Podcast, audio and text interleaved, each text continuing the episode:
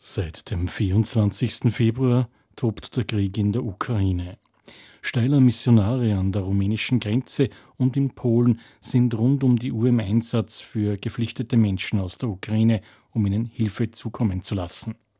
Am Hauptbahnhof in Warschau kommen täglich geflüchtete Menschen an. Pater Franz Pilz, Missionsprokurator in St. Gabriel bei Maria Enzersdorf, schildert. Und die haben vor allem auch Flüchtlinge aufgenommen in ihren Häusern, also in Kludowo und in Lublin und in, in Neiße, also das da schon sehr weit im, im Westen ist.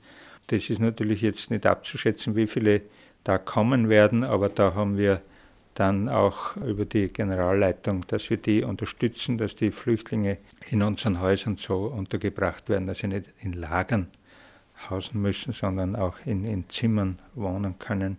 Es ist einmal geplant für zwei Monate, dass die auch versorgt werden. Also sie haben so einen Kostenvoranschlag gemacht, also dass das zum Beispiel ungefähr 10 Euro pro Tag braucht, die auch dann für Nahrungsmittel. In der Ukraine betreuen Steiler Missionare und Missionarinnen in einem Erholungsheim geflüchtete Frauen mit ihren Familien. In Verbowitz, die haben eigentlich ein Haus für Sommerferien für Kinder. Das haben sie umgestaltet, auch für Flüchtlinge aus der Ostukraine. Und was die auch brauchen, sind Jalousien, dass sie verdunkeln können. Also weil, weil die immer Ausgangsspot haben, also Ausgangssperre in der Nacht. Direkter Kontakt haben wir mit den Schwestern gehabt. Die haben, haben wir immer unterstützt auch, also in, in der Nähe von Kiew.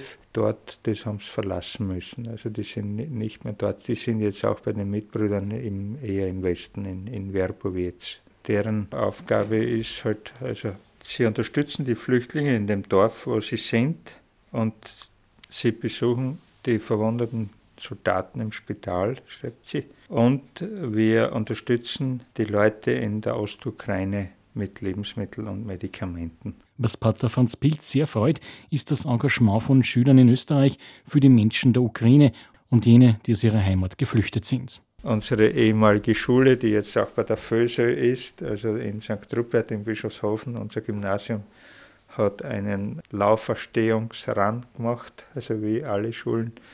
Und mit ihren über 1000 Kilometern, die sie gelaufen sind, jetzt haben sie über 3000 Euro zusammenbekommen, die sie auch gerade der Schwester Svetlana zur Verfügung stellen möchten. Ruth Steiner vom Fundraising und der Öffentlichkeitsarbeit der Steiler Missionare, sie ist in der Missionsprokur tätig, erläutert, wie Hilfe angefragt wird und wie das dann abläuft mit Kostenaufstellungen und so weiter. Jeder Projektpartner, auch der Pater Danilovic, wenn es um die Ukraine-Hilfe geht, muss ein Ansuchen an die Missionsprokur schicken, wo er exakt uns, bevor er die Gelder bekommt, sagt, was er eigentlich kaufen will, was die Kosten sein werden. Natürlich, wir können Inflationen und so weiter nicht beeinflussen. Also da sind schon, äh, gibt es einen Spielraum, ja, aber es gibt ein exaktes Ansuchen für Projekte und dementsprechend versuchen wir das weiter zu kommunizieren, dass zum Beispiel eben bei der Ukraine-Hilfe 22 Euro kostet eine Jalousie zum Verdunkeln der Räume in der Ukraine selber, damit die Leute in der Nacht geschützt sind.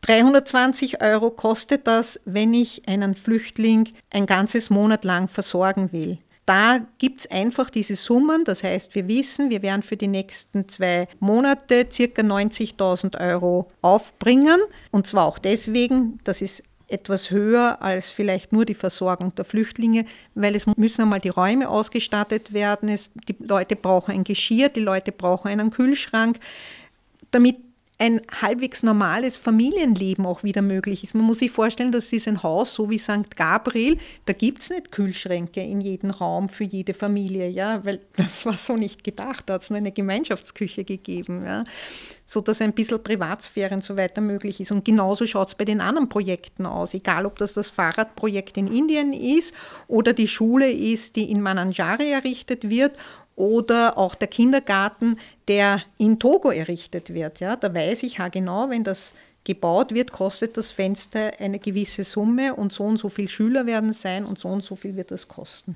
Und das wird auch so abgerechnet. Mehr zu dem, wie Sie konkret helfen können, finden Sie im Internet unter www.steiler.at/projekte.